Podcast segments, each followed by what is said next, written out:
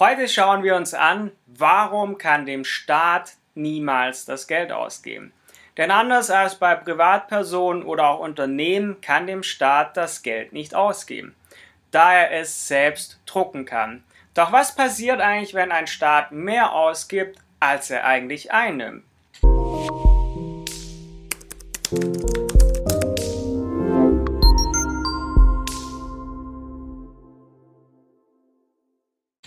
Ein Thema, das in Medien gern diskutiert wird, das von Politikern auch ein Thema ist, das gern mal angesprochen wird.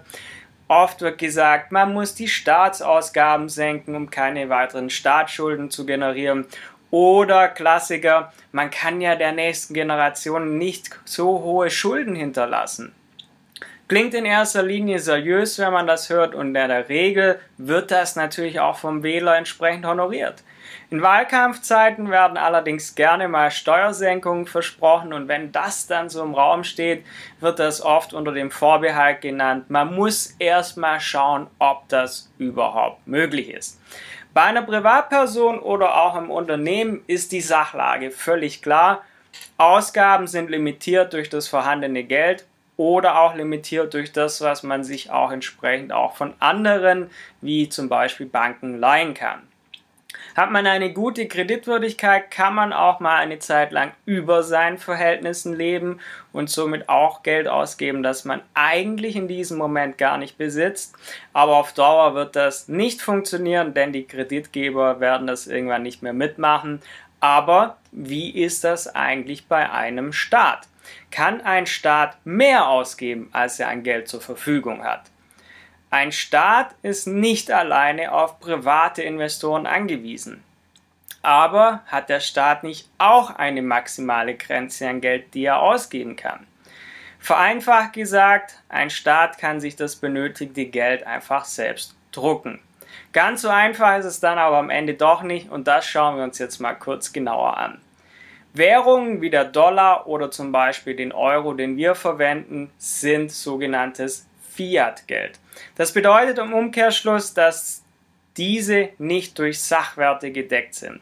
In der Regel hat eine Regierung bzw. der jeweilige Staat ein Konto bei seiner Zentralbank. Das ist zum Beispiel die EZB, Europäische Zentralbank oder auch die USA hat ihre eigene Zentralbank. Und hierüber kann ein Staat seine Ausgaben tätigen.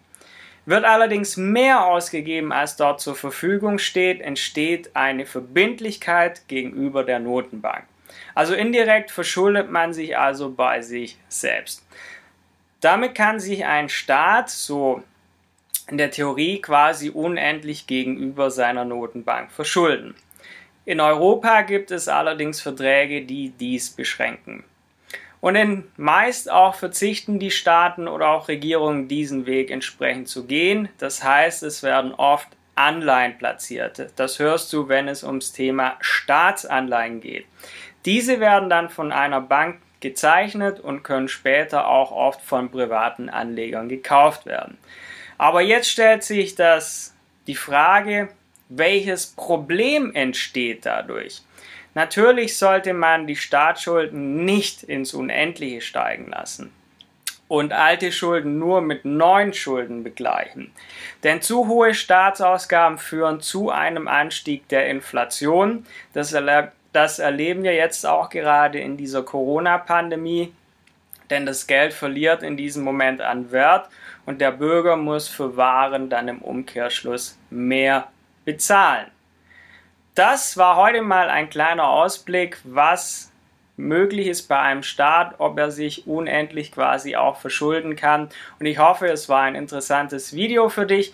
Wenn du mehr erfahren möchtest über solche Themen, abonniere gerne diesen YouTube-Kanal. Ansonsten komm gerne unsere, in unsere Trading-Ausbildung. Den Link findest du unter oder neben diesem Video. Bis dann, dein Tom Volz.